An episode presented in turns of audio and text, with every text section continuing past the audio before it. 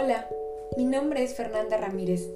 Hoy les hablaré acerca de los modelos de comunicación, qué son los modelos de comunicación y les contaré un poco acerca de la historia de ellos. También les hablaré un poco de los modelos que utilizamos hoy en día. Espero les guste.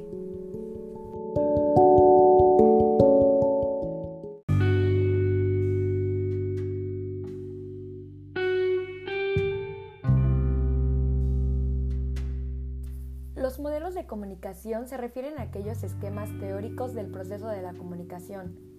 Dichos modelos están elaborados para facilitar la comprensión de la comunicación como tal. Aristóteles es autor del primer modelo de la comunicación, así que hablaremos un poco de su historia. Aristóteles habla de las maneras en que los seres humanos nos comunicamos entre sí. Castro y Saret señalan que el proceso de Aristóteles es lineal, es decir, todo gira en torno a los intereses del emisor, como plantea a través del orador. En lo personal, creo que en la actualidad llevamos muy a cabo este modelo de comunicación, ya que muchas marcas invierten mucho en su publicidad en personajes célebres, para que ellos hablen de dicho producto. Como Aristóteles decía, todo se basa en torno a través del interés del emisor. Creo que también sabemos que dichos influencers, cantantes, actores o como les quisamos llamar, imagen pública, tienen ya un club de personas que los siguen y creen en todo lo que ellos recomiendan.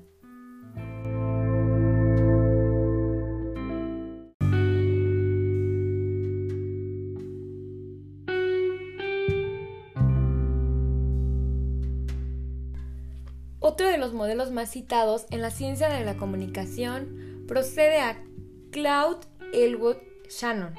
Su modelo fue publicado en 1948. Claude Elwood Shannon se conoce por ser una persona muy metódica.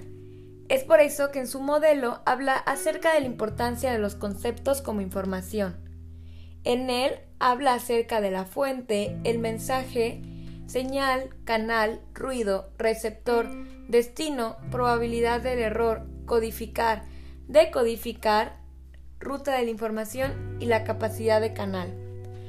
A mi parecer, este modelo todavía es usado en la actualidad por los medios de comunicación, pero creo que al momento de la planeación de la mercadotecnia para el producto que va a ser lanzado, nos hemos vuelto no podría decir perezosos, pero sí un poco menos metódicos, como habla el modelo de Claude Elwood.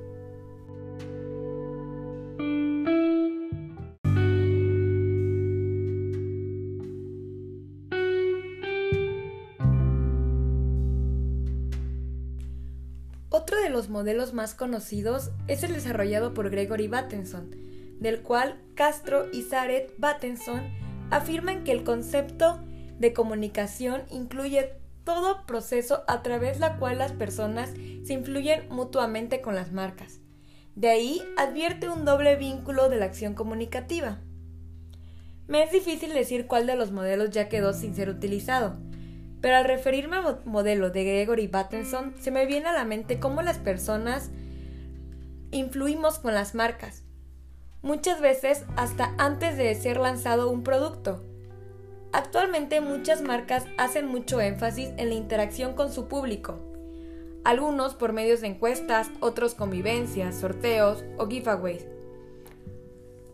En su momento llegué a pensar por qué las marcas estaban regalando este tipo de cosas, pero me di cuenta que yo comencé a tenerles más fe por el tipo de estrategia que ellos utilizaban. Comencé a sentirme parte de la marca como tal.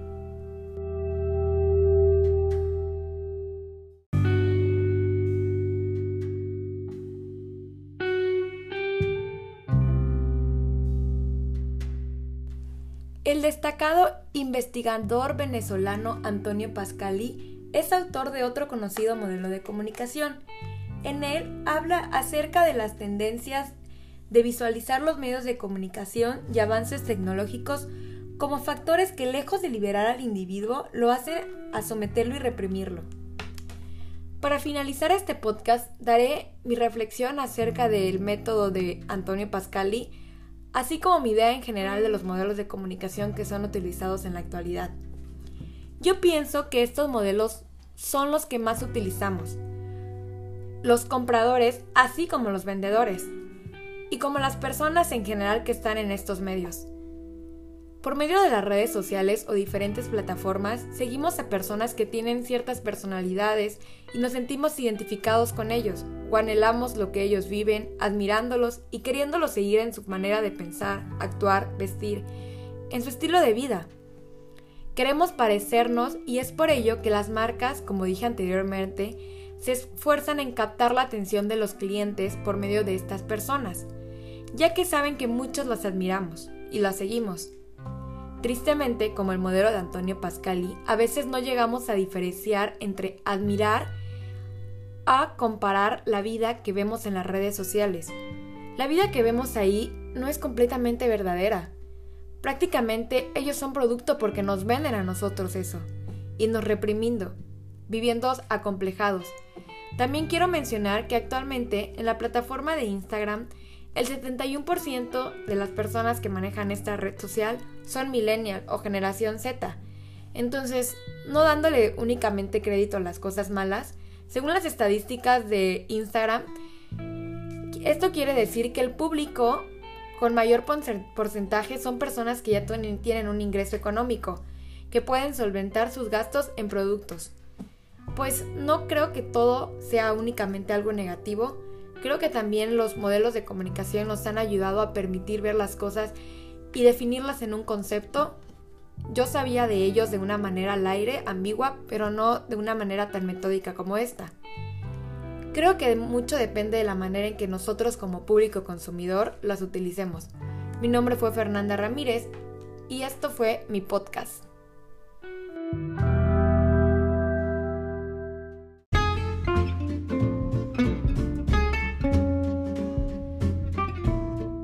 Gracias por escucharme. Como dije, mi nombre es Fernanda Ramírez y estos fueron los modelos de comunicación que utilizamos en la actualidad. Este podcast fue realizado para la materia de comunicación estratégica y mercadotecnia. Muchas gracias.